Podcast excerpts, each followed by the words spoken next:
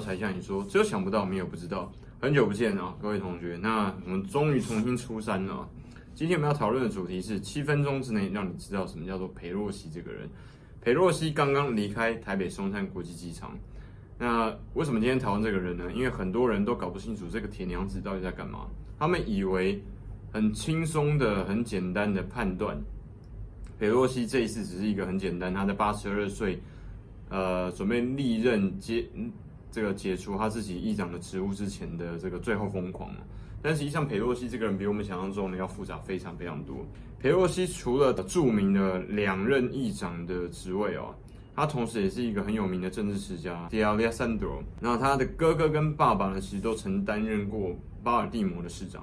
那他跟随着他的父亲跟哥哥的脚步从政哦，这个政治生涯的时候，他也是一个政坛里面跟拜登他们两任都是非常有名长寿的政客。那佩洛西从联邦众议员至今呢，三年的任期，他到目前为止已经连续服务了超过二十任以上。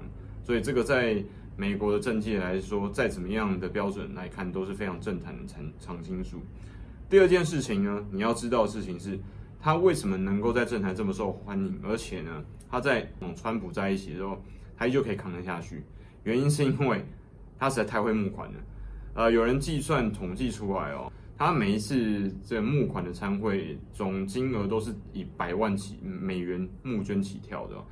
那全部的募款的金额，从他开始募款到现在，可能募超过七亿以上的美金。这个可能还不包含一些林林总总，其他不算在他头上，然后他帮人家募的款项哈，光他自己本身协助民主党人所募的相关的款项就有如此高的金额，这非常惊人哦。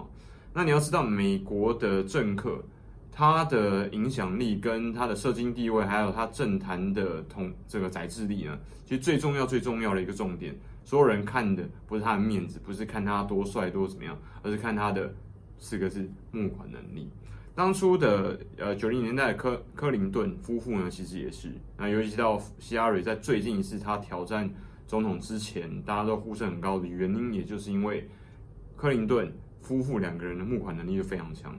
奥巴马也一样，政坛常青树的这个佩洛西也是一样。那你也可以。从这个金额直接看出他在政坛的这个统治力为什么那么高？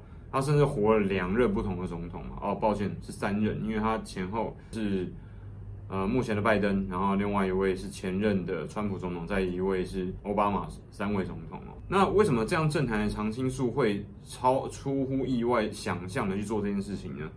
那你就不能不承认，他的的确确从骨子里面就是一个自由的政治思想的政治人物，原因没有其他的，他是很少数在天安门广场直接抗议啊，而且直接去某程度去污蔑中共政府的一个美国的。That's Nancy Pelosi from California and Ben Jones from Georgia and Republican John Miller of Washington staged their perfect.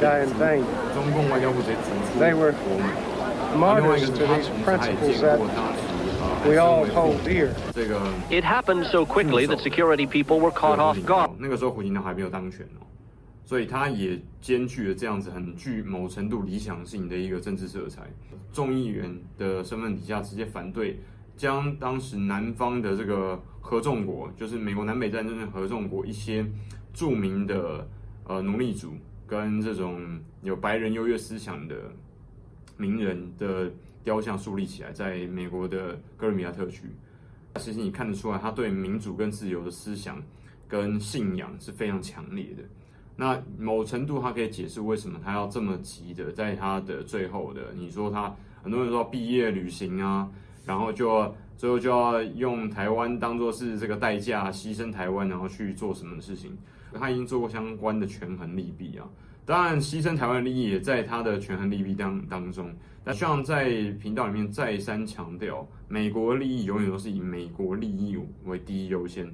所以，佩洛西以美国利益优先计来衡量这件事情的前提，也不会是一个太让人意外的事情。当他在思考佩洛西这件事情的时候，你必须要了解佩洛西他是一个美国政坛的人物，他并不是呃台湾的政治人物。所以，台湾的选票跟他无关，他 care 的是美国的选票，他 care 的是美国加州他的选区的选票。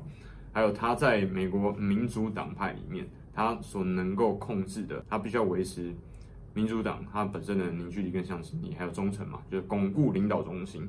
它的背景可以解释了，它为什么佩洛西在其中，他可能选举要失败、失去议长的职位之前，要赶快做这件事情。那拜登的政绩看得看得出来，也不是非常正正向啊。那身为拜登之下，然后还有副总统之下第二号、第三号人物的话，他要做很多事情去维持相关这些凝聚力，也也不在话下了。那中共的威文攻武赫等等之类的，你觉得他会 care 吗？其实并不是非常重要啊。所以这件事情是我相信裴洛西非常重视的一点。裴洛西是当前美国政治人物里面数一数二体力非常好的人。你看得出来她是一个生了五个孩子的妈妈吗？看不出来吧？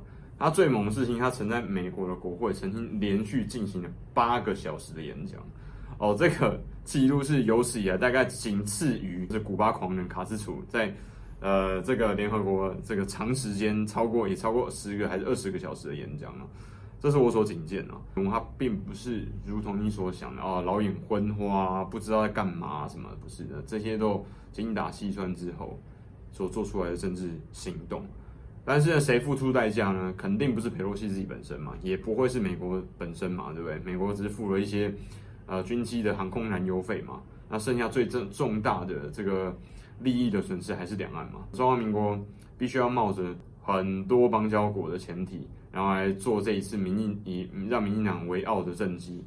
那反过来，中共呢必须要做个样子，然后让大家看一下 show muscle 嘛，展现出自己的攻击性跟这个对台湾省领土的掌控。但实际上大家都知道，并不存在这一回事嘛。必须要做的还是得做。然后呢，但是。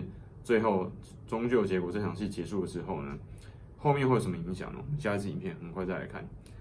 感谢大家继续追踪才想你说，如果你喜欢我们的影片的话，记得按赞、分享，并且开启小铃铛、点阅。我们会有更新的很多两岸的对比。两岸其实有的并不只有对抗跟斗争，另外一个事情是我们要在异中求同。不要每天都看不同的地方，OK？我们看到不同的地方，我们要了解彼此之间还是相似大于相异的。才向你说，下一次影片，我再见，拜拜。喜欢我们的频道吗？按赞、订阅、分享，小铃铛开起来。When it comes to politics, everyone's got his own personal opinion. 喜欢我们的频道吗？按赞、订阅、分享，小铃铛开起来哟。So what do you? Because you used to be part of it, USSR. Yeah. What's your what's your different perspectives on the Communist Party? What? On Communist Party. Is it?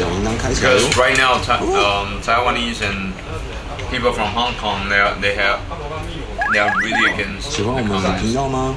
按赞、订阅、分享、小铃铛开起来哟。They don't really know about Communist Party and its history. They are against it. We were born after Communist Party. 喜欢我们的频道吗？按赞、订阅、分享、小铃铛开起来哟。It's still there. If you want to see how USSR used to look like, you should come to Belarus.